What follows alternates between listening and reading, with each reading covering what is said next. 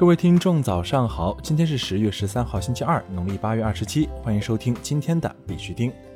截止到昨天下午十八点，全球数字货币市场总市值为四千三百二十七亿美元，二十四小时成交量为六百三十五亿美元。比特币报一万一千三百七十美元，较前一天涨幅为百分之零点一九；以太坊报三百七十三美元，较前一天涨幅为百分之零点三七。昨天的恐慌与贪婪指数为五十二，前天为五十五，等级为平稳。每日行情分析由青龙社区提供。想了解更多币圈行情资讯和交易策略，请联系青龙小助手 QLBTC 二零二零。那么接下来呢，就有请青龙社区的白虎老师为我们带来今天的每日行情分析。大家好，欢迎来到每天早间的必须听专栏之比特币精讲环节。我是你们的老朋友，来自青龙社区的白虎老师。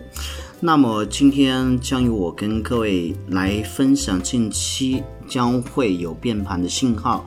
首先，我们打开四小时级别走势图，可以非常清晰的看到，在连续三波拉升之后，比特币陷入高位盘整，MACD 高位时差，量能主体开始逐步释放，但现货进一步维持震荡，但日线级别价格依旧处于布林上轨带，多头较为强势，不改反弹总趋势，日内交易可以适度把握低吸高抛的机会。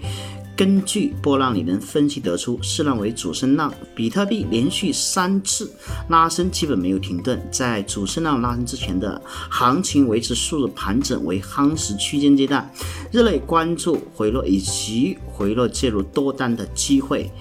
下方可以关注主力上行幺幺四五二到幺幺八四三，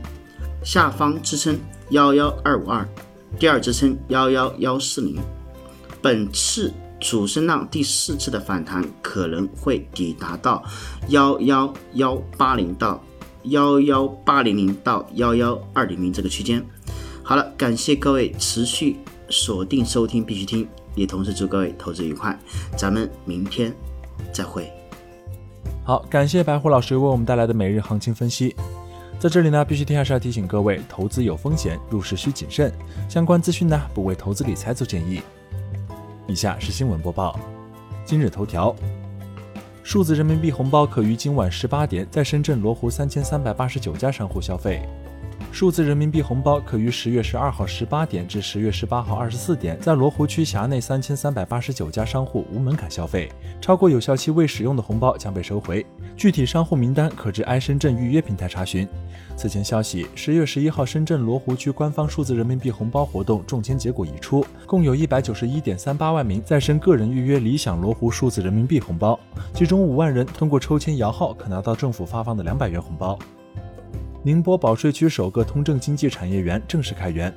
宁波保税区首个通证经济产业园正式开园，标志着宁波市通证经济由理论探索阶段正式迈入产业实施阶段，区块链宁波模式正式起航。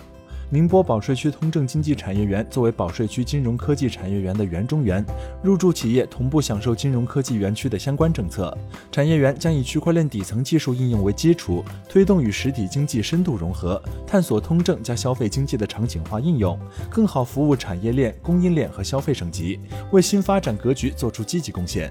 宁波通证经济产业园初期定位以区块链技术产业应用为基础，逐步推动产业数字化、数字通证化、通证资产化、资产债券化，并根据国家对数字资产交易的开放进度和规范要求，为中心培育的企业开辟一条数据上市的新路径。同时，积极引导探索园区内实现通证化的企业使用区块链化的数字税收系统，成为总部经济的税源地。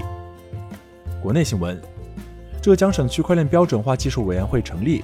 为进一步提高浙江省区块链领域标准化技术水平，更好推动区块链产业发展，浙江省区块链标准化技术委员会于十月十号成立。浙江省区块链标准化技术委员会由四十五名委员组成，秘书处单位由浙江省数字经济学会承担，主任由浙江大学计算机学院院长陈刚教授担任，旨在推动区块链产业发展。眼下，区块链已经开始进入到与产业深度融合的新阶段，并相继在政务与公共服务、金融、民生、能源、制造业等关键领域落地应用。成立大会上，浙江省市场监管局领导宣读了浙江省市场监督管理局关于成立浙江省区块链标准化技术委员会的公告批复文件，组委会为各委员颁发证书。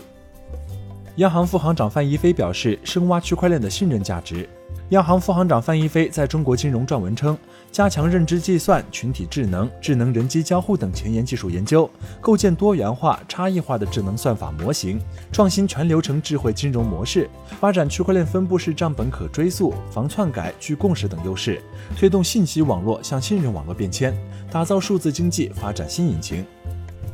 去中心化预言机 Nest Protocol 第二次减产已经生效。北京时间二零二零年十月十二号早上五点八分，去中心化预言机网络 Nest Protocol 在以太坊高度一百一十万三千六百五十八触发了第二次挖矿奖励衰减，由之前每个区块奖励三百二十 Net 衰减为现在的二百五十六 Nest。根据 Nest 代币挖矿衰减机制，其每个二百四十万个区块衰减一次，每次区块奖励衰减为原来的百分之八十。当区块奖励为四十 Nest 时，停止衰减。有数据表示，自三月以来，以太坊矿工收入增长两倍。据 Crypto Briefing 消息，数据显示，自从五月份比特币区块奖励减半以后，比特币矿工的收入降低了百分之三十。而自三月份以来，由于 DeFi 的火爆将交易费用推至新高，以太坊矿工的收入增长了两倍。到今年年底，比特币和以太坊的年度挖矿总收入将分别达到四十六亿美元和二十二亿美元。国际新闻：橡树资本或墨西哥 Capital 区块链公司投资。官方消息：橡树资本或墨西哥 Capital 区块链公司投资。橡树资本相关负责人三金表示，在产业的发展创新过程中，Capital 与橡树资本双方已经达成共识，并共同制定了初步的规划以及业态方向。Capital 二零一七年成立于拉丁美洲，重点产业领域在加密货币、区块链技术以及信息和通信技术。过去的三年中，对区块链行业的公司和协议中进行了多次投资，涉及不同阶段、地区和资产类型。美国国土安全部向区块链企业提供资金，以促进运营现代化。据 The Block 消息，美国国土安全部科学技术局已向五家区块链初创公司提供了近一百万美元的资金，旨在寻找基于标准的技术，以帮助国土安全局利用区块链使运营现代化。近年来，该机构已向从事新技术应用的一系列初创公司提供了资金，其中包括使用分布式分类账技术的公司。欧洲央行就是否创建数字欧元启动公共咨询。据 Business Time 消息，周一，欧洲中央银行启动了一项公共咨询，并开始进行实验，以帮助决定是否为十九国货币俱乐部创建数字欧元。欧洲央行此次进行的为期三个月的磋商，将看到一系列有关数字欧元在未来六个月中的可行性的实验。此前消息，央行的目标是在二零二一年左右决定是否启动该项目。根据接近该项目的消息人士称，该计划将需要十八个月到三四年的时间才能实现。